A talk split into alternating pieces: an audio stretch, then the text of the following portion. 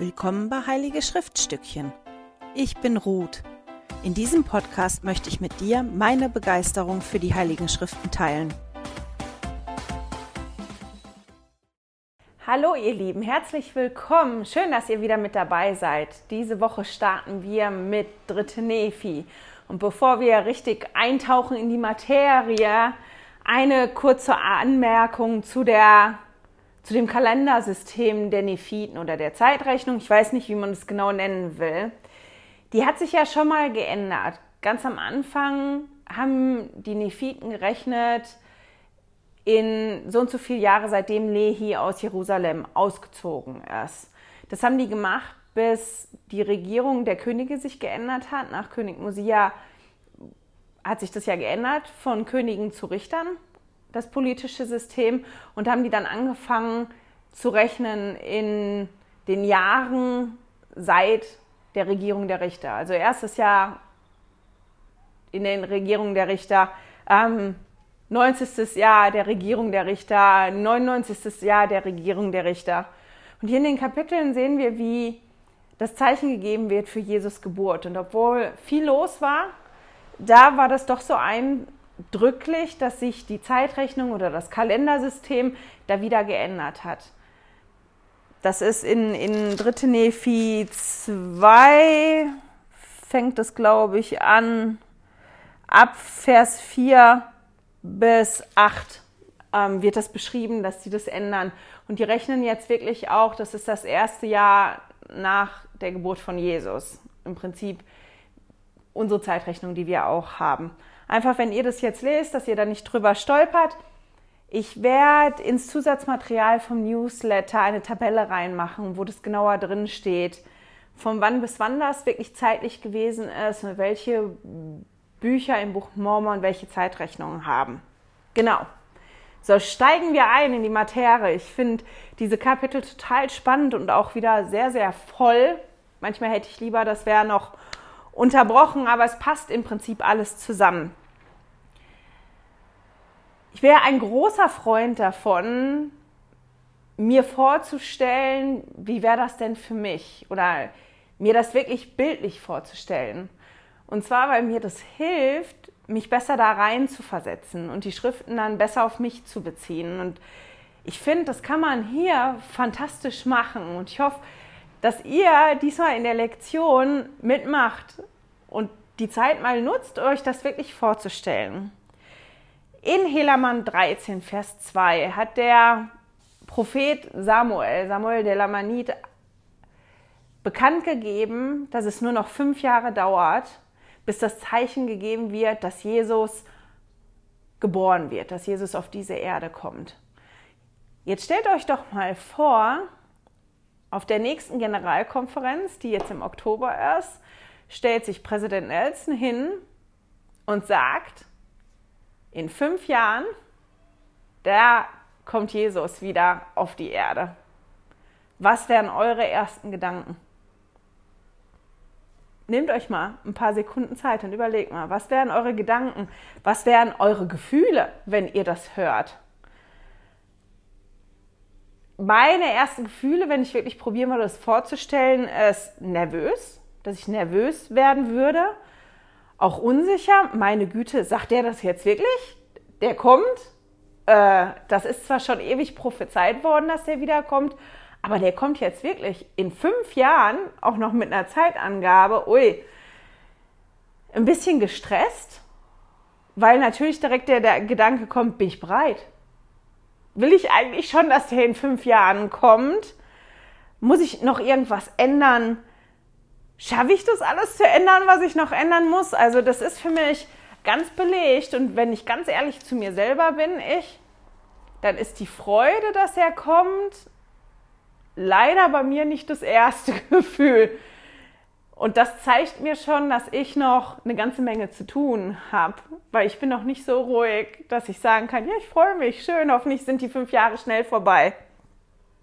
Und jetzt stellt euch vor, die fünf Jahre sind vorbei wenn so eine Prophezeiung gemacht wird, dann wird doch garantiert gezählt. Da wird nicht nur einer in den Kalender gucken, wann sind die fünf Jahre um, sondern alle. Die fünf Jahre sind um, das Zeichen wurde gegeben, dass die Sonne untergeht und es trotzdem noch hell bleibt und die wieder aufgeht. Also dass ein Tag, eine Nacht und ein Tag, dass alles hell ist. Die fünf Jahre sind vorbei. Wir werden doch alle Ausschau halten, oder nicht? Wenn es dann Abend wird und die Sonne untergeht, dass wir gucken und wird es dunkel, wird es nicht dunkel, wie ist das? Jetzt kommt im Januar das Zeichen nicht, im Februar kommt das Zeichen nicht, im März kommt das Zeichen nicht. Wie fühle ich mich? Nehmt euch auch mal wieder hier ein paar Minuten. Ihr könnt ja auf Stopp drücken und fragt euch mal, was denkt ihr, wie würdet ihr euch fühlen? Ihr haltet danach Ausschau und die Tage, die Wochen, die Monate gehen ins Land und das Zeichen kommt nicht. Werde ich unsicher? Jetzt fangen die Ersten an zu sagen, das ist vorbei. Da waren zwar viele Zeichen und, und, Wundertaten, die passiert sind, die die Propheten gegeben haben, aber die fünf Jahre sind vorbei. Und das große Zeichen, das kommt nicht. Das ist vorbei und das kommt nicht. Ihr seid verrückt, wenn ihr daran glaubt. Du bist verrückt, weil du daran glaubst. Ich halt Ausschau, guck nach draußen und das Zeichen kommt und kommt nicht. Wie fühle ich mich? Bin ich immer noch zuversichtlich? Bin ich freudig? Oder fange ich an, unsicher zu werden? Und das ist genau die Situation, die hier beschrieben wird in 3. Nephi 1, die die dort erleben. Viele Dinge, die prophezeit worden sind, haben sich erfüllt, aber dieses große Zeichen vom Propheten Samuel ist halt noch nicht eingetreten. Und einige haben halt angefangen, zu sagen, das Schwachsinn, das kommt nicht mehr. Und stellt euch dann mal vor, der Teil, der da nicht mehr dran glaubt, geht hin und setzt ein Datum und sagt, okay, wenn das Zeichen bis dann und dann nicht kommt, dann bringen wir alle um, die daran glauben. Wie haltet ihr dann Ausschau nach dem Zeichen? Eindringlicher oder nicht? Drängender, man guckt da nach draußen, komm doch endlich. Vielleicht die Geduld, die man hatte, ist noch weg. Man guckt viel intensiver. Passiert das heute? Nein. Hoffentlich passiert es morgen. Fange ich an, an dem Punkt dann die Prophezeiung in Frage zu stellen? Naja, vielleicht waren die fünf Jahre ja nicht in unserer Zeitrechnung, sondern die fünf Jahre ist irgendwie eine andere Zeitrechnung. Fange ich an zu zweifeln? Fange ich vielleicht an, darüber nachzudenken, ob ich mich wirklich wegen meinem Glauben an Jesus Christus und wegen meinem Glauben an den Propheten und wegen meinem Glauben, ja, an diese Prophezeiung, möchte ich mich dafür umbringen lassen? Weil wenn man dann auf einmal Zeit hat, die haben ja wie so ein, so ein Datum gesetzt gekriegt, wenn das Zeichen bis dahin nicht passiert und du glaubst noch an den Mist, dann richten wir euch alle hin was würdet ihr denken und fühlen und wie wäre das? Ich glaube, das wäre eine sehr unsichere, un, für mich eine gefühlsmäßig sehr unsichere Zeit, eine sehr aufwühlende Zeit. Und genauso war das da auch für die Nephiten. Und deswegen finde ich ganz spannend, dass wir sehen, was Nephi da getan hat. Nephi ist nämlich hingegangen und hat gebetet für sein Volk. Und wir können hier ganz toll lesen, wie Nephi gebetet hat. Und zwar in 3. Nephi 1, Vers 11 und 12. Und es begab sich, er ging hinaus und beugte sich auf der Erde nieder und schrie mächtig zu seinem Gott für sein Volk, ja für die, die nahe daran waren, wegen ihres Glaubens an, der, an die Überlieferung ihrer Väter vernichtet zu werden. Und es begab sich, er schrie mächtig zum Herrn den ganzen Tag lang, und siehe, die Stimme des Herrn erging an ihn, nämlich das ist wieder ein Beispiel für uns, uns daran zu erinnern, was wichtig ist. Nephi war auch beunruhigt. Der hat die Schlechtigkeit gesehen. Der hat sich Sorgen gemacht um das Volk. All die Gefühle, von denen ich gerade gesprochen habe, wird er auch gehabt haben. Aber was anderes, was er noch hatte in der Situation, ist, dass er sein Vertrauen in den Herrn nicht verloren hat. Er wusste, wohin er sich wenden kann und das hat er gemacht. Und zwar mit einer enormen Intensität. Er ist rausgegangen, ich weiß nicht wohin, ich nehme jetzt mal an, irgendwo hin, wo er ungestört und in Ruhe war, der beugte sich zur Erde nieder und schrie mächtig zu Gott. Und zwar nicht für sich selber, sondern für all die, um die er sich Sorgen machte. Und nicht nur zwei Minuten oder fünf Minuten, sondern den ganzen Tag. Weil das hat ihn so umgetrieben, das war so wichtig. Der war bereit dafür, auf den Knien zu sitzen für eine ganz, ganz lange Zeit. Und das finde ich ganz spannend, ähm, weil mich das daran erinnert, wenn ich in einer Zeit bin, die mich so auffühlt und die so schwierig ist für mich, muss ich wirklich daran denken, lernen zu denken, was sollte das Erste sein und das Wichtigste, was ich tue, nämlich mich Gott zuwenden und mir seine Hilfe holen. Bevor wir weiter darüber sprechen, ein, noch ein kurzer Einschub, den habe ich vergessen am Anfang zu machen. Da kommen ja eine ganze Menge, Menge doppelte Leute vor und ich möchte einmal kurz darüber sprechen, wer dieser Nephi war, von wem wir da gesprochen haben. Und ich werde auch im Zusatzmaterial so eine Aufzählung machen. Der Nephi hier ist der Sohn von dem anderen Nephi, der mit seinem Bruder Lehi auf Mission gewesen ist und zusammen mit Lehi im Gefängnis gewesen ist und der auch auf dem Turm dieses Gebet gesprochen hat. Von dem ist Nephi, der jetzt hier betet, der Sohn. Der Opa von diesem Sohn ist der Prophet Helaman, der das Buch Helaman geschrieben hat. Der Vater von diesem Helaman war der Prophet und der Hauptmann Helaman, der die 2060 jungen Krieger angeführt hat. Der Vater vom Helaman war einmal der Jüngere. Das ist der, der mit seinen Freunden losgezogen ist und gegen die Kirche vorgegangen ist, bis ein Engel ihm erschienen ist und der umgekehrt ist und dann auch ein ganz großer Prophet geworden ist. Dessen Vater war einmal der Ältere und das war der, der die Predigten von Abinadi gehört hat. Einfach damit ihr das mal habt. Wir haben halt zweimal einmal, zweimal Helamann, zweimal Nefi. Wie gesagt, ins Zusatzmaterial schreibe ich das rein. Mir hilft es immer, wenn ich das einmal bildlich vor mir habe. Entschuldigung. Ähm, in Alma, in Alma, jetzt bin ich schon bei Alma, im dritten Nephi 1, ab Vers 13 können wir dann lesen, was die Stimme gesagt hat. Und ich finde da einiges ganz toll, deswegen möchte ich das auch mit euch lesen. Da steht in Vers 13 und 14, Hebe dein Haupt empor und sei guten Mutes, denn siehe, die Zeit ist nahe, dass in dieser Nacht, boah, nochmal von vorne, Knoten in der Zunge heute wieder, Hebe dein Haupt empor und sei guten Mutes, denn siehe, die Zeit ist nahe, und in dieser Nacht wird das Zeichen gegeben werden. Und morgen komme ich in die Welt, um der Welt zu zeigen, dass ich alles erfüllen werde, was ich durch den Mund meiner heiligen Propheten habe sprechen lassen. Siehe, ich komme zu den meinen, um alles zu erfüllen, was ich den Menschenkindern von der Grundlegung der Welt an kundgetan habe, um, und um den Willen des Vaters als auch des Sohnes zu tun, des Vaters um meinetwillen und des Sohnes um meines Fleisches willen. Und siehe, die Zeit ist nah, und diese Nacht wird das Zeichen gegeben werden. Da waren manche Sachen für mich eindrücklich. Das eine war, meine Güte, muss der Vater im Himmel immer warten bis zum letzten. Da ist doch irgendwas drin. Die gucken Tage, Wochen, Monate nach den Zeichen. Die werden bedroht. Das Leben wird bedroht. Und Nephi kniet sich dahin und sagt, Mann, die Deadline, die läuft ab, die werden alle sterben.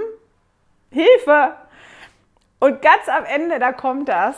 Ja, jetzt komme ich. Und ich frage mich manchmal, oder doch, ich frage mich manchmal, warum der Vater im Himmel das so lange laufen lässt. Dass wir wirklich an dem Punkt sind, wo wir das Gefühl haben, okay, wenn der Vater im Himmel jetzt nicht eingreift oder eingreift oder wenn da jetzt nichts kommt, dann kippt das und dann kann das auch gar nicht mehr gut werden. Warum macht er das? Ich glaube, da gibt es viele Antworten für und dass das ganz persönlich für jeden unterschiedlich ist. Eine Antwort für mich ist, dass er uns ganz bestimmt prüfen möchte in einem gewissen Grad und dass wir auch selber ja bei uns gucken können, wo stehe ich denn?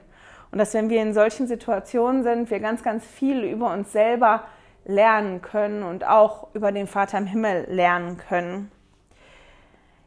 Jesus sagt hier in den Versen, warum er auf die Welt kommt. Ganz kurz zusammengefasst kommt er, um zu erfüllen, was er die ganze Zeit durch die Propheten hat kundgeben lassen.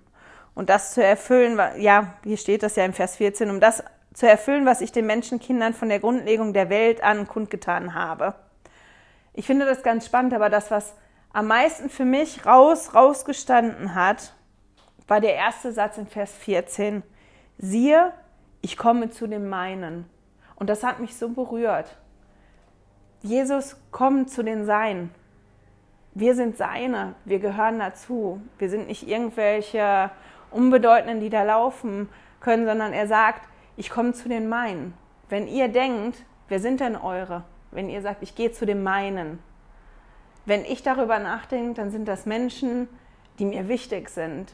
Menschen, die eine große Rolle für mich spielen, Menschen, die ich lieb habe. Und deswegen fand ich das so berührend hier zu lesen, dass Jesus sagt, ich komme zu den meinen. Fand ich unheimlich schön. In meinem schlauen Buch gucken. Und so wie Jesus das da gesagt hat, kam dann das Zeichen. Und dann. Das Zeichen wurde gegeben, was passierte dann? Viele, die nicht geglaubt haben, fielen zur Erde und die fingen an zu erkennen, dass Jesus also jetzt wirklich auf der Erde ist und dass er bald erscheinen würde. Und die fingen an, sich zu fürchten. Und zwar wegen ihres Unglaubens und all den schlechten Sachen, die sie getan hätten. Wie würde es euch geben? Gehen. Also, Präsident Nelson hat gesagt, Jesus kommt in fünf Jahren. Stellt euch das vor. Das Gedankenexperiment haben wir ja gemacht. Jetzt ist das Zeichen, was er gegeben hat, da. Der soll kommen. Und jetzt? Habt ihr all das geschafft, was ihr euch vorgenommen habt für die fünf Jahre, die Dinge, die ihr noch ändern wolltet? Seid ihr bereit dafür, dass er kommt? Oder fürchtet ihr euch? Werdet ihr nervös? Ich habe keine Ahnung, wie das bei mir wäre. Wahrscheinlich, wenn ich mich richtig einschätze und nicht super viel besser werde, als ich jetzt bin, eine Mischung aus Vorfreude, aus Nervosität habe ich alles richtig gemacht. Spannend ist, dass wir hier lesen können, dass genau zu dem Zeitpunkt Satan anfing, den Menschen das ins Herz zu pflanzen, dass schon die Ersten gesagt haben, das Zeichen kommt gar nicht von Gott. Das ist von Satan gegeben worden. Das kann gar nicht richtig sein. So kann das überhaupt nicht passiert sein. Aber trotzdem fing ein Großteil des Volkes an zu glauben und bekehrte sich. Wir lesen dann aber, dass schon zwei Jahre, ich muss mal einmal nachgucken, ja, zwei Jahre fing das aber schon wieder an zu kippen. Die haben das Zeichen gesehen, schon davor haben die Zeichen gesehen, das war was ganz Großes, so mächtig, dass viele zu Boden gesunken sind. Das war eigentlich eindeutig, was sie da gesehen haben, aber schon zwei Jahre später fingen die ersten an, sich abzuspalten. Wir lesen in Vers 28 und 29 davon, dass Abtrünnige von den Nephiten sich den Gadiantonräuber anschlossen und dass auch Heranwachsende von den Lamaniten sich den Gadiantonräuber anschließen, angeschlossen haben. Und dann finde ich ganz spannend, in 3. Nephi 1, Vers 30 steht, und so waren auch die Lamaniten bedrängt und fingen an, wegen der Schlechtigkeit der heranwachsenden Generation in ihrem Glauben und ihrer Rechtschaffenheit abzunehmen. Dadurch, dass ein Teil ja daran nicht glauben wollte und das anders gesehen hat, haben die wirklich eine Unruhe gestiftet oder ist eine Unruhe aufgekommen. Und das war halt die heranwachsende Generation und dadurch, dass da die, diese Unruhe gewesen ist, fing das halt an, dass der Glaube abgenommen hat. Und das ist doch so, wenn ein Teil von der Gruppe, die vorher zusammengestanden hat, dann auf einmal anfängt, was anders zu machen. Es gibt so eine Unruhe in der Gruppe und man fängt sich an, auf, aufzuspalten. Und dann lesen wir in 3. Nephi 2, Vers 1, und es begab sich, So verging auch das 95. Jahr und das Volk fing an, jene Zeichen und Wunder zu vergessen, die sie gehört hatten, und fingen an, immer weniger über ein Zeichen oder ein Wunder vom Himmel zu staunen, so sehr, dass sie anfingen, in ihrem Herzen hart und in ihrem Sinn verblendet zu werden und anfingen, alles nicht mehr zu glauben, was sie gehört und gesehen hatten. Und dann geht es noch weiter. Und ich habe mir die Frage gestellt, was bringt mich persönlich dazu, Dinge zu vergessen. Was für Dinge vergesse ich schnell und warum? Und die Quintessenz war für mich, dass ich Dinge vergesse, die für mich nicht wichtig sind oder dass ich Dinge vergesse, wenn ich zu viel zu tun habe. Ich vergesse Dinge, wenn ich nicht konzentriert bin. Und so gibt es noch mehrere Punkte, aber das waren für mich so die, die drei Hauptpunkte. Und ich finde, das kann man auch auf das Geistige bringen. Dann habe ich noch die Frage, habe ich mir noch die Frage gestellt, warum stelle ich mir manchmal, warum stellt man oder warum stelle ich mir manchmal die, warum, boah, jetzt habe ich ah, einen Faden verloren, wie ich das formulieren wollte. Jetzt lese ich das mal ab. Warum stellt man Dinge in Frage, die man selbst erlebt hat? So, ich habe es mir da schön aufgeschrieben. Ich konnte es einfach nicht selber formulieren. Also was bringt einen dazu, Dinge in Frage zu stellen, die, selber, die man selber erlebt hat? Ich habe was erlebt und dann fange ich an, das in Frage zu stellen. Warum? Ich glaube, dass erst, wenn das Erlebte nicht mehr präsent ist für mich, wenn das nicht aktuell ist, wenn das irgendwann mal passiert ist, dann kann das schon sein. Habe ich den Heiligen Geist wirklich gespürt da? War das wirklich so? Oder habe ich mir das nur eingebildet? Hat derjenige mich wirklich so freundlich angeguckt? Oh, das ist eine Fliege, die mich hier ärgert. Hat derjenige mich wirklich so freundlich angeguckt und war so nett zu mir? Oder habe ich das nur falsch interpretiert? Das ist, wenn irgendwas nicht mehr präsent ist und man sich nicht mehr ganz genau erinnert, wie war das denn? Dann kann man sich schon die Frage stellen, habe ich das wirklich so erlebt? Oder bilde ich mir das nur ein? War das ganz genau so oder war das vielleicht anders und ich habe das falsch betrachtet? Weil man liest es oft hier in den Schriften und fragt sich doch, wie können die das vergessen? Das ist doch noch gar nicht lange her, die haben das doch gesehen. Die haben das gesehen, die haben Zeichen Wunder erlebt, das große Zeichen ist gegeben worden. Die haben alle so geglaubt, wie können die das vergessen?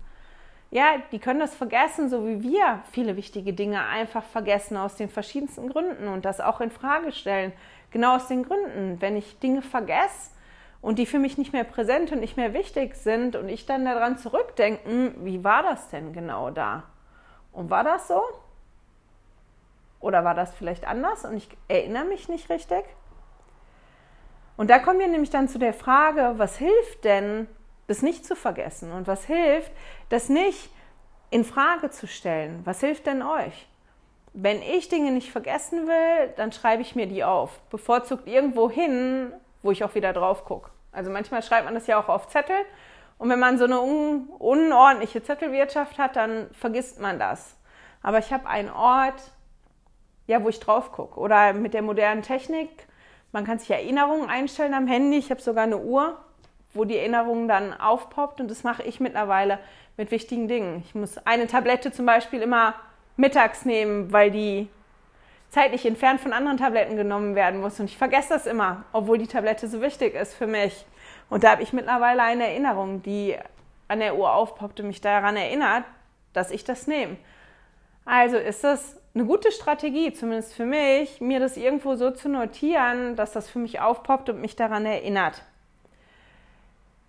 Manchmal hilft mir das auch, wenn ich von anderen daran erinnert werde. Wenn ich mit anderen spreche, andere, die das erlebt haben, andere, ja, die das auch wissen, dass derjenige kommt, hör mal, denkst du dran, Ruth, ne? Das ist wichtig, dass du dich daran erinnerst, dass du das noch machst und so weiter. Und die Punkte kann ich auch auf mein geistiges Gefühl oder auf meine geistigen Erlebnisse ummünzen. Wenn ich was erlebe, wie gehe ich damit um? Und ich glaube, das ist genau der Punkt, warum gerade Präsident Nelson so oft zu uns sagt, schreibt euch das auf. Schreibt euch das irgendwo auf und guckt da zwischendrin auch mal wieder rein. Weil nützt ja nichts, wenn ich das aufschreibe und es dann nie mehr benutze. Und ich habe das schon festgestellt. Ich habe angefangen beim Neuen Testament, also als wir angefangen haben mit Komm, folge mir nach mir, tatsächlich ähm, ja so Tagebücher zu machen. Das ist das, was ich jetzt auch hier für die, die Klasse benutze. Und ich habe schon so manches Mal nachgeguckt, hm, wie war das denn nochmal? Ah, ich gucke mal eben nach was habe ich denn da für ein Gefühl gehabt oder was ist denn das, was ich da gelernt habe? Es geht ja nicht darum, eine Zusammenfassung zu schreiben, sondern ich schreibe mir wirklich das raus. Was ist mir entgegengesprungen? Was habe ich gelernt? Und ich habe auch angefangen, mir wirklich Punkte aufzuschreiben in die heiligen Schriften.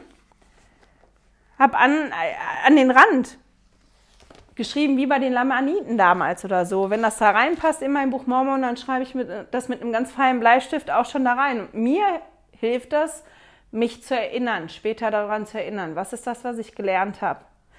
Was anderes, was die ganze Zeit passiert und was uns oder mir, ich weiß auch, dass ich da nicht alleine stehe, manchmal wirklich auf die Nerven geht, ist dieses konstante, immer wiederkehrende Erinnern von unseren Führern. Wie oft sitzen wir und denken, meine Herren, das habe ich schon ungefähr tausendmal gehört. Kannst du nicht irgendwas Neues erzählen? Das habe ich schon gehört. Aber ich glaube, dass das wirklich so ist. Das ist so ein Aha-Erlebnis, so ein richtig, richtig tieferes Aha-Erlebnis, was ich diese Woche hatte, war, ja, wir brauchen das. Wir brauchen das und deswegen werden wir konstant immer wieder erinnert. Und deswegen sagen konstant unsere Führer auch das Gleiche, weil es immer noch irgendjemanden gibt, ja, wie mich, der noch nicht alles umsetzt und der das braucht, der daran erinnert werden muss. Was hat der Herr Großes gemacht? Was hast du persönlich erlebt? Was hat die Kirche erlebt, um daran erinnert zu werden, damit wir den Fokus nicht verlieren? Wir können hier in den Kapiteln lesen, dass das dann wieder schlecht geworden ist, dass die angegriffen worden ist von, dass die angegriffen worden sind von den Gladianton-Räuber, die haben sich zusammengeschlossen, die haben Glauben entwickelt, die sind umgekehrt, die haben zum Herrn gebetet, die sind befreit worden. Und dann ging es wieder von vorne los. Also wieder in kurz dieser, dieser Kreislauf, über den wir schon gesprochen haben. Das, was ich aber sehr, sehr beeindruckend fand, ich markiere ja Sachen bunt in meinem Buch Mormon im Moment und ich habe auch eine Farbe für Satan, Dinge, die Satan macht, Dinge, ja, die er bewirkt, die male ich mir an. Und in den Kapiteln habe ich recht viel mit der Farbe markiert. Und als ich mir das dann angeguckt habe, mal so lektiert, habe ich gedacht, ja, da kann man richtig Satans Strategie sehen. Und das fand ich extrem spannend in den Kapiteln. Wenn man da liest, kann man die Strategie von Satan erkennen und kann aber auch die Strategie von Gott erkennen, wie er das fährt. Und das ist total toll, wenn man die Kapitel nochmal durchgeht und guckt, okay, was ist denn Gottes Strategie und was ist Satans Strategie? Und ich war in den Kapiteln wieder sehr an Fantasy-Romane erinnert. Oder die haben mich sehr daran erinnert. Das ist, ja, wenn man so einen Roman liest und da wurde jahrhundertelang gab es eine Prophezeiung davon, wenn dieses Kind geboren wird, der stürzt die Bösen und der sorgt dafür, dass das Gute an die Macht kommt. Und die bösen Kräfte, die probieren das zu verhindern. Und wenn die die Geburt nicht verhindern können, ui, die Prophezeiung ist eingetreten, dieses Kind ist da. Also was können wir tun, um zu verhindern, dass die Prophezeiung sich zu Ende erfüllt? Das hat man in ganz, ganz vielen Fantasy-Romanen. Und genauso ist das hier in den Kapiteln. Wir können das wirklich lesen. Das ist wie, wie so eine große Schlacht, wirklich, die, die da stattfindet. Wo, das ist ein erbitterter Kampf, der tobt, von dem wir hier lesen können in den Kapiteln. Dieser erbitterte Kampf, der stattfindet, um die Seelen, um das Heil der Seelen. Satan weiß, was er tut. Der ist schon eine ganze Weile dabei und der hat sich bewusst gegen Gott aufgelehnt schon im vorirdischen Dasein. Und der weiß ganz genau, wie er das tut. Und das ist das, was wir hier lesen können. Wir können lesen davon, dass er wieder Besitz ergreift von den Herzen. Von der Wichtigkeit des Herzens habe ich die letzten zwei Wochen gesprochen. Der überzeugt uns Menschen davon, dass es töricht ist, Glauben zu haben. Du bist dumm, wenn du glaubst. Das ist albern. Wieso sollte einer zur Welt kommen und der stirbt und dann bist er erlöst und kannst für immer leben? Hörst du dir selber zu? Das ist schon ein bisschen doof, ne? Wenn man daran glaubt. Du bist aber ganz schön naiv, wenn du glaubst, das könnte so funktionieren. Das ist nichts, was Satan nur da gemacht hat. Das ist das, was heute auch stattfindet. Der steht vielleicht nicht selber neben mir, aber ich bekomme das vermittelt durch andere Menschen, durch Bücher, durch Filme, durch ganz viel, was um mich drumherum ist. Das ist eine Strategie, die er auch heute noch fährt. Satan versucht die Menschen. Der veranlasst die Schlechtes zu tun. Können wir von hier lesen? Brauchen wir gar nicht lesen. Wir können uns einfach umgucken. Satan stachelt die Menschen dazu auf, stolz zu sein und sich zu erheben über die anderen. Macht er heute auch immer noch. Ist nicht nur da, heute auch noch. Der stachelt die Menschen dazu auf, nach Macht, Gewalt, Reichtümern und anderen Nichtigkeiten der Welt zu trachten. Auch heute ist das noch so. Wo, zieh, äh, wo setzen wir unsere Prioritäten? Was ist wichtig für mich? Wir haben ja schon darüber gesprochen. Reichtum an sich ist nichts Schlechtes, aber wie ich damit umgehe. Messe ich mich darum? Geht es darum, mehr zu haben als der andere, schöner gekleidet zu sein, besser gebildet zu sein, schlauer zu sein, schneller zu sein als andere? Oder wie setze ich das ein? Das ist auch was, was heute ganz, ganz aktuell ist. Hier lesen wir, dass Satan so viel Macht hatte, dass das Volk das getan hat, was er wollte, wo er wollte, wie er wollte. Das können wir lesen in 3. Nephi ähm, 6, Vers 17. Und dann möchte ich einen Vers vorlesen, und zwar im 3. Nephi 6, Vers 18. Und nun sündigten sie nicht unwissend, denn sie kannten den Willen Gottes in Bezug auf sie und sie waren darüber belehrt worden. Darum lehnten sie sich vorsätzlich gegen Gott auf. Die sind ja unterrichtet worden. Die haben sich bekehrt vorher und die haben sich bewusst entschieden, da nicht nachzuhandeln. Und das ist dieses, wenn ich mich ganz bewusst dagegen entscheide und mich dann auflehne gegen Gott, manchmal mache ich das auch, wenn ich mich ganz bewusst entscheide, ich will da jetzt nicht drauf hören und ich will das jetzt nicht machen. Das ist vielleicht nicht ein Riesenaufstand, den ich mache, aber im Mini und wir müssen aufpassen, dass dieser Aufstand, den wir manchmal erproben, weil wir bestimmte Dinge doof finden, nicht machen wollen, schwierig finden, aus welchen Gründen auch immer, dass das nicht ein Riesenaufstand wird und dass wir dem Satan nicht zu viel Macht über unser Herz geben, am besten gar keine Macht über unser Herz geben, damit wir dann nicht da reinrutschen, weil all die Dinge, die ich gerade aufgezählt habe, die lesen wir in den Kapiteln, aber die sehe ich auch heute. Und wenn ihr euch umguckt, werdet ihr die auch sehen. Also Satans Strategie hat sich nicht wirklich verändert, der hat die aber ganz bestimmt verfeinert. Und das ist so sub subtil geworden, dass wir das oft gar nicht merken, dass das so abläuft ich habe vergessen nachzugucken, aber einer von unseren Generalautoritäten hat vor ein paar Jahren gesagt, dass Satans größter oder erfolgreichstes Werkzeug ist, so in der Art hat er das formuliert, nämlich die Ablenkung. Wenn er uns ablenkt, der muss uns gar nicht dazu bringen, irgendwelche bewusst irgendwelche schlechten Sachen zu machen. Aber wenn der uns so ablenkt, dass wir so beschäftigt sind, dass wir keine Zeit haben oder wir denken, wir haben keine Zeit, für die Dinge, die uns näher zu Gott bringen, dann ist er auch erfolgreich. Und das ist immer das, was wir im Hinterkopf haben müssen.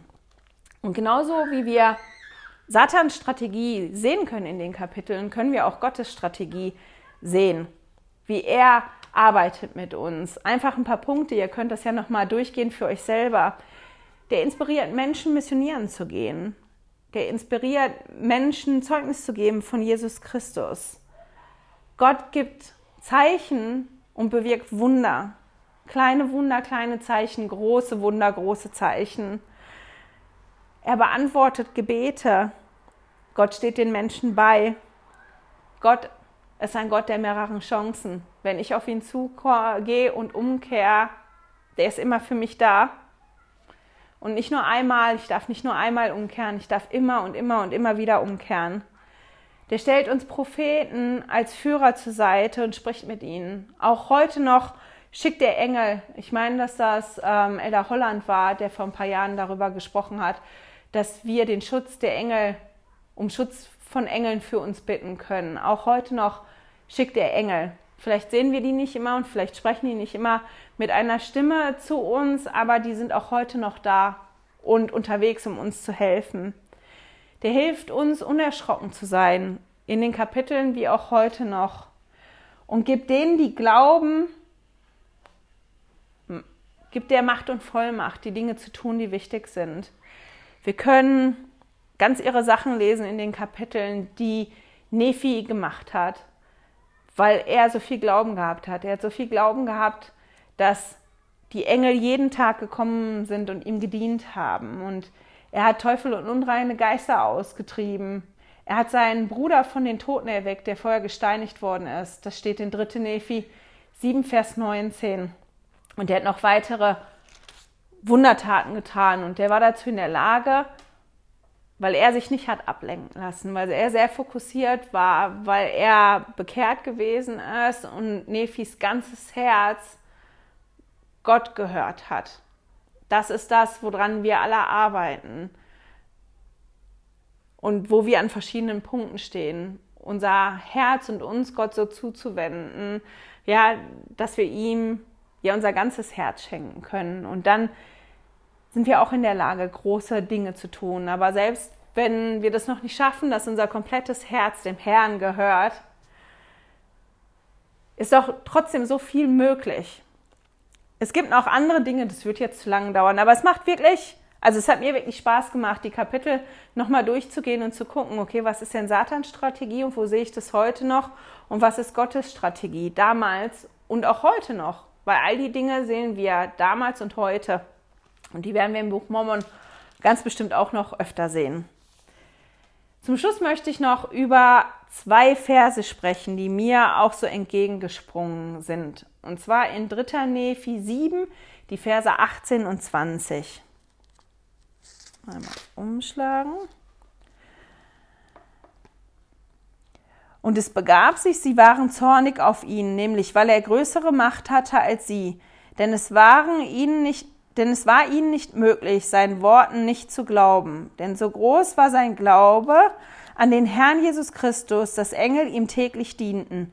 Und im Namen Jesu trieb er Teufel und unreine Geister aus. So, ach, das 19. Jetzt kommt 20. Und das Volk sah es und bezeugte es und war wegen seiner Macht zornig auf ihn. Und er vollbrachte im Namen Jesu auch viele weitere Wundertaten vor den Augen des Volkes. Also es wird da quasi in vier Versen beschrieben, welche Wundertaten Nephi vollbrachte und wie ein Teil oder ein Großteil des Volkes darauf reagiert hat, nämlich mit Zorn. Und da habe ich mich gefragt, warum wird man denn zornig? Da ist jemand, der macht was ganz Außergewöhnliches vor den Augen. Und zwar so außergewöhnlich, dass ich das nicht leugnen kann, dass das passiert ist. Was könnte mich zornig machen. Und da hatte ich wirklich Schwierigkeiten, mich da selbst reinzuversetzen. Aber ich meine, da steht das ja, dass die zornig waren, weil seine Macht größer war als ihre eigene. Warum bin ich zornig, wenn irgendwer mehr Macht hat als ich? Ja, nur wenn ich neidisch bin. Wenn ich ihm das nicht gönne und das in Frage stelle, warum er das hat und nicht ich. Also waren die wirklich neidisch auf das, was, was er getan hat. Und ich glaube aber, dass der Hauptpunkt ist, wir können ja lesen, in Vers 18 steht, denn es war ihnen nicht möglich, seinen Worten nicht zu glauben, denn so groß war sein Glaube. Also Nephi hat da gepredigt und die wussten, dass das wahr ist, was Nephi sagt. Also wussten die oder die sind daran erinnert worden, dass die sich bewusst auflehnen gegen Gott, dass die irgendwas falsch machen. Und dass das der Grund ist, warum er größere Macht hat als sie, weil er sich nämlich nicht gegen Gott auflehnt und er das richtig macht und sie das falsch machen. Und ich glaube, keiner auf dieser Welt wird gerne daran erinnert, dass er irgendwas falsch macht. Und wenn ich noch hingehe und Dinge extra falsch mache, ich glaube nicht, dass ich dann da so gerne daran erinnert werde. Und wenn ich dann noch vor Augen geführt kriege, naja, wenn du das nicht extra falsch machen würdest, guck mal, was dann möglich wäre. Dann wäre nämlich der Vater im Himmel bei dir, dann wäre der Geist bei dir, dann würden dir vielleicht auch Engel dienen und dann hättest du auch die Macht und Vollmacht, so Großes zu verrichten. Aber du hast dich dagegen entschieden. Und das ist das. Die sind halt daran erinnert worden, dass sie sich dagegen entschieden haben. Ganz bewusst. Die wollten nicht glauben. Die haben das gehört, die konnten nicht anders, als zu wissen, zu glauben, was Nephi da gesagt hat. Aber die haben da trotzdem nicht nachgehandelt. Und die Verse erinnern uns halt wieder daran, dass Glauben wirklich oft eine Entscheidung ist. Das ist eine Entscheidung. Wie gehe ich damit um? Möchte ich zweifeln jetzt in der Situation und den Zweifel nähern? Oder möchte ich trotzdem zweifeln, glauben und sagen, ich glaube und das ist das, was ich möchte? Und ich war schon öfter in so Situationen, wenn Thematiken aufkommen, wo ich im ersten Moment mich fragen musste, was ist das, was ich möchte? Das ist, wenn Dinge aufgekommen sind zur Kirchengeschichte, wo ich auf einmal gestanden habe und gedacht habe, das finde ich komisch oder auch wirklich Fragen, die ich habe zur Lehre oder Fragen, die ich habe zum Buch Abraham, zu wie das mit dem Seherstein funktioniert hat. Ich habe viele Fragen. Ich bin wirklich ein Mensch, der immer fragt, aber wieso ist das so? Warum? Und wie genau ist, funktioniert das? Und für mich ist es nicht immer einfach, aber ich habe mich entschieden, bevor ich die Bade, das Kind mit der Badewanne auskipp, entscheide ich mich erstmal dafür, Glauben zu haben. Und zu sagen, ich glaube. Auch wenn ich unsicher bin und wenn ich erstmal ein komisches Gefühl habe, ich glaube. Und ich halte mich an den Dingen fest, die ich schon erlebt habe. Und da kommen wir nämlich wieder zurück. Und das ist das, was ich immer so toll finde, wenn die Dinge sich dann so zusammenschließen und dann so in einem Kreis gehen. Ich habe schon geistige Erlebnisse gehabt. Und ich kann mich an die erinnern. Und ich habe mir das aufgeschrieben oder manche waren so groß, da habe ich wirklich das Gefühl, ich kann das wie nicht vergessen, dass das gewesen ist. Und diese Erlebnisse oder diese Erinnerungen, auch das, was ich aufgeschrieben habe, das hilft mir ganz oft, mich über die ersten Zweifel oder die, die, ja, die ersten Momente des Schrecks, des Zweifelns zu tragen und die Geduld zu haben, ja, zu warten, bis ich die Antwort bekomme auf meine Frage, die an ganz vielen verschiedenen Orten sein kann. Und ich weiß, dass der Vater im Himmel euch auch so helfen kann. Und deswegen fand ich die Kapitel ganz herausragend, weil man da ganz, ganz viele Dinge rausholen konnte. Am Ende von Kapitel 7 lesen wir noch von den Menschen, die umgekehrt sind und sich haben taufen lassen. Da steht nämlich, dass die, die befreit worden sind von den bösen Geistern und bei denen Teufel ausgetrieben worden sind und von denen, die, die von Krankheit geheilt worden sind, dass die wirklich kundgetan haben, dass der Heilige Geist, der Geist Gottes bei ihnen gewesen ist und in ihnen gewirkt hat. Und dass die sich haben alle taufen lassen, dass die zur Umkehr gebracht worden sind. Und wenn wir das zulassen, kann der Heilige Geist auch in uns wirken und uns so stärken, dass wir auch davon Zeugnis geben können. Und mit dem Gedanken schicke ich euch in die nächste Woche. Ich hoffe, wir hören und sehen uns nächste Woche wieder. Schön, dass du heute dabei warst. Danke fürs Zuhören. Diese Audioaufnahme wurde aus einem Video auf meinem YouTube-Kanal entnommen. Du findest dieses Video unter Heilige Schriftstückchen auf YouTube. Melde dich für mein Newsletter auf heiligeschriftstückchen.ch an und erhalte meinen Studierzettel zu jeder Episode. Immer noch nicht genug? Dann folge mir auf Instagram unter Heilige Schriftstückchen. Hier mit UE statt mit Ü.